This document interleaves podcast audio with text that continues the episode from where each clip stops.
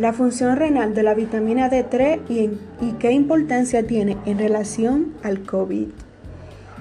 Los pacientes con una función renal más baja, enfermedad renal crónica o ERC, desarrollan cambios en los niveles circulantes en sangre de calcio y fósforo. El riñón pierde gradualmente la cantidad de la capacidad de extraer fósforo de la sangre y no puede activar cantidades adecuadas de vitamina D3. Para mantener niveles normales de calcio, la glándula paratiroideas perciben estos cambios e intentan aumentar el calcio mediante una mayor producción y liberación de hormona paratiroidea, PTH.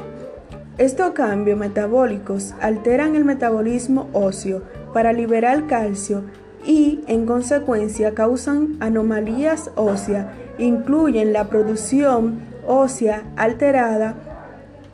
a su vez, los cambios óseos pueden causar deformidades óseas, dolor óseo y alteración en los riesgos de fractura.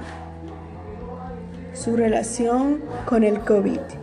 Investigadores en Estados Unidos y en Reino Unido comenzaron a comparar los niveles de vitamina D3 de varios países con su tasa de mortalidad con coronavirus y encontraron una asociación. Los países que, que informaron niveles más bajos de vitamina D3 también tuvieron tasa de mortalidad más alta de COVID-19, por lo que se inició una investigación exhaustiva por diversos estudios tales como el estudio de infosalud.com del 27 de, junio, de julio del 2020 en Madrid confirma que la vitamina D3 es reconocida como un importante factor coadyuvante en varios procesos físicos relacionados con el metabolismo, con el metabolismo,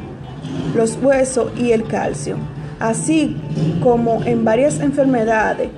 como dolencia autoinmune, cardiovasculares, diabetes tipo 2, obesidad y otras y según han señalado varios estudios recientes, es también un factor a tener en cuenta en el desarrollo de la infección por el virus SARS-CoV-2, más conocido como el COVID-19 por diversos estudios tales como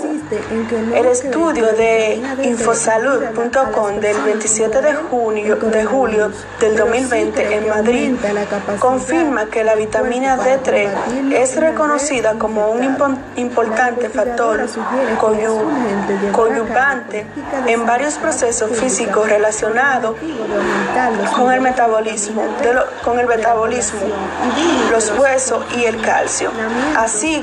como en varias enfermedades como dolencia autoinmune, cardiovasculares, diabetes tipo 2, obesidad y otras. Y según han señalado varios estudios recientes, es también un factor a tener